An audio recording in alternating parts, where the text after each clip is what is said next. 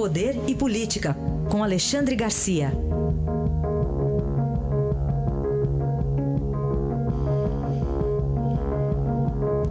Alexandre, bom dia. Bom dia, Aysen. Bom dia, Carolina. Bom dia. Bom, vamos começar falando da denúncia oferecida pela Procuradora-Geral da República, Raquel Dodge, na Operação Registro Espúrio, que descobriu um esquema lá no Ministério do Trabalho. Entre os nomes envolvidos, para citar alguns, Roberto Jefferson, a filha dele, Cristiane Brasil, Jovair Arantes, também deputado, e Paulinho da Força também, né? Alguns nomes. Pois é, Paulinho da Força é o único que não é do, do PTB, os outros são, né? O Sim. Nelson Marqueselli, o, o, Wilson Filho, o Jovair Arantes, que você mencionou, que foi inclusive líder do partido, e, e mais a filha de Roberto Jefferson. O que há por trás disso? É, é, é a evidência de que se aparelhou governo, ministérios, estatais, entregando a partidos políticos como uma forma de governo, né, de apaziguar os, uh, os uh, aliados né, para receber garantia de votos no Congresso e o Poder Executivo poder trabalhar nesse nosso sistema, na verdade, um sistema parlamentar desse jeito.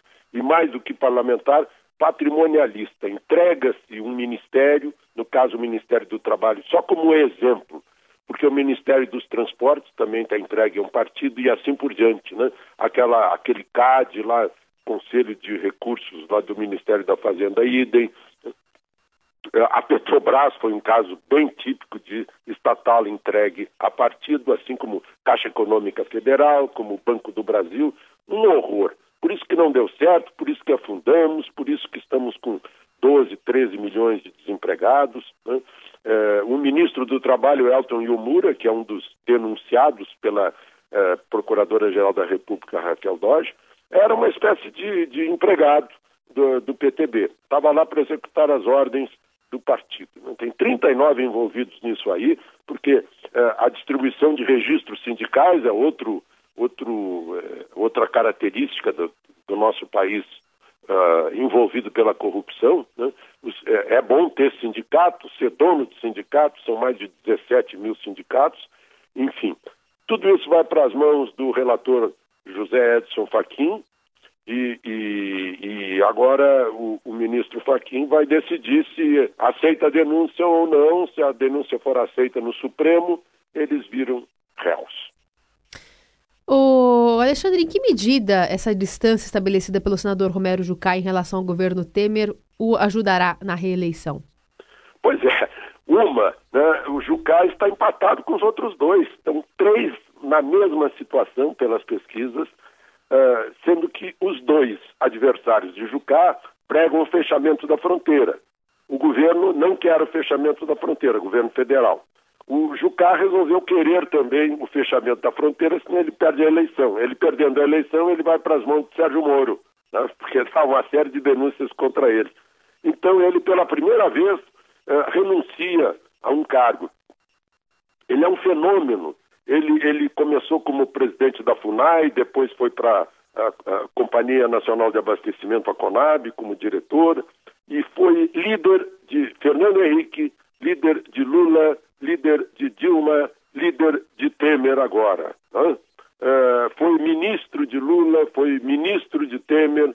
Uh, enfim, é um, é um fenômeno, é um fenômeno multipartidário é, de diversidade na política. Elegeu a ex-mulher dele, prefeita da capital de Roraima, foi governador de Roraima, foi interventor quando ainda não era Estado, nomeado por José Sarney. Né?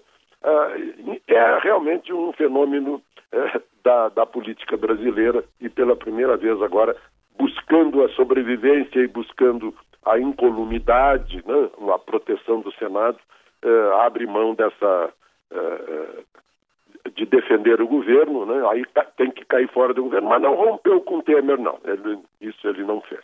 Tá bom. É, tudo em nome da governabilidade, né? Isso que é. é aí que funciona a governabilidade. O Alexandre, a gente vai ter que falar aqui de mais um fato aqui que no...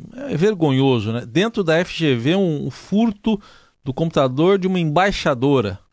A representante da Guatemala no Brasil estava lá fazendo uma palestra uh, deixou o computador dela no, na tribuna, de onde ela falava, foi receber cumprimentos. Quando voltou, não estava mais.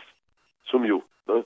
Sumiram mais dois computadores de gente que estava na plateia numa, num evento no sábado, no auditório da Fundação Getúlio Vargas. E aí eu, eu vejo que, só contando o mês de agosto, passamos um outro vexame da entrega daquelas medalhas de matemática, em que um matemático iraniano recebeu uma medalha de ouro, né? ele virou as costas, a medalha sumiu lá no auditório do, do Rio Centro. Né? Essas pessoas que vêm para cá parece que não sabem o que é Brasil. Né? Tem que tomar cuidado, tem que ficar segurando o tempo todo e olhe lá, né? pode haver um assalto arrancado à mão, como arrancam das mãos de brasileiros né? milhares de celulares todos os dias. É, é realmente né? dá uma vergonha danada. Aí está Alexandre Garcia, que volta amanhã ao Jornal Dourado. Obrigado, até amanhã. Até amanhã.